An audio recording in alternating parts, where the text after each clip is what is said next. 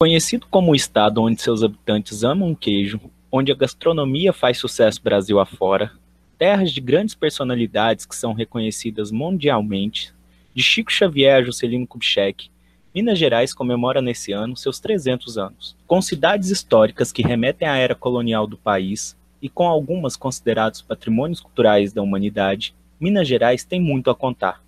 Narrar a história de estado onde a expressão uai e trem é comum é tarefa difícil e ampla. Por isso teremos um dedinho de prosa. Vamos contar nesse episódio alguns aspectos de nossa história.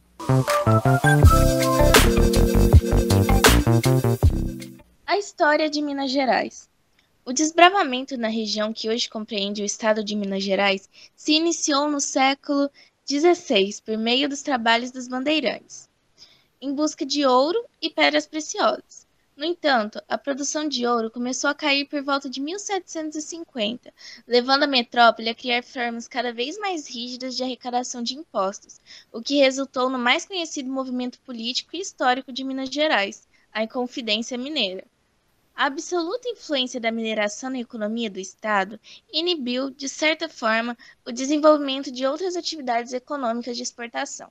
A introdução da cafeicultura em Minas Gerais ocorreu no início do século XIX e logo se transformou na principal atividade da província e no agente indutor do povoamento e desenvolvimento da infraestrutura de transportes.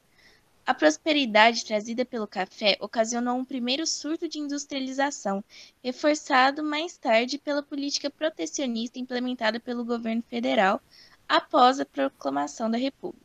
O predomínio da cafeicultura se alterou gradualmente a partir da década de 1930, com a afirmação da natural tendência do Estado para a produção siderúrgica e com o crescente aproveitamento dos recursos naturais. Foi iniciado, então, um processo de adensamento e diversificação da sua estrutura industrial de consolidação de novos setores industriais e de ampliação da inserção nacional e internacional da economia mineira, cultura e o povo mineiro. Ao contrário do que se pensa, Minas não é apenas tradição, é também o espaço da modernidade e das expressões contemporâneas no campo das artes, da tecnologia, da arquitetura, da música, da dança, do teatro. Os eventos promovidos pelas paróquias sempre movimentam as cidades, são bingos, barraquinhas e outros eventos que preparam a comunidade para as grandes festas dos padroeiros e também do congado e da folia de reis. Além das festas, a fé gera costumes ligados à hospitalidade, como o hábito de receber a folia de reis em casa, oferecendo comida para todos os presentes, ou receber em casa a imagem da santa visitadora para rezar com os vizinhos. Minas Gerais reúne o mais importante acervo arquitetônico e artístico do período colonial brasileiro, preservado em cidades de fama internacional, como Ouro Preto, Diamantina e Congonhas do Campo, ricas pela profusão de obras-primas do estilo barroco, nas quais se destacam os trabalhos de Antônio Francisco Lisboa, o Aleijadinho e Mestre Ataíde.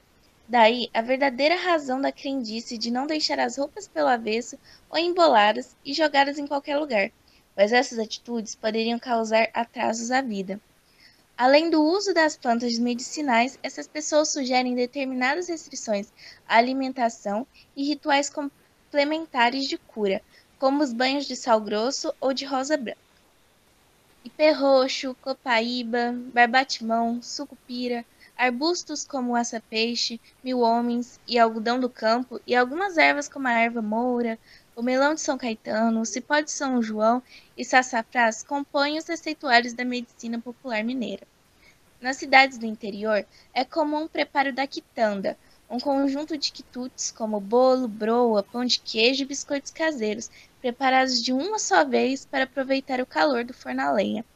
Alguns dos principais pratos da culinária regional mineira como feijão tropeiro, o angu de milho verde ou de fubá com frango, a paçoca de carne seca, farofas, couve, o lombo e o pernil assado, leitão à pururuca, o torresmo, o tutu e toda uma série de pratos em que predominam as carnes de porco e de frango, atravessaram os séculos até chegarem às mesas dos mineiros de hoje. Um estado com 853 municípios, sendo o quarto com maior área territorial do país, e o segundo em quantidade de habitante, não dá para resumir em poucos minutos de história. Falar de Minas Gerais exige bem mais do que um episódio. Em comemoração aos 300 anos de Minas, nosso especial sobre o estado continua na próxima semana. Eu sou Alicia Magnese, aluna do primeiro ano do ensino médio. Eu sou Giannick Silva, professor de História, e esse foi mais um História em Minutos.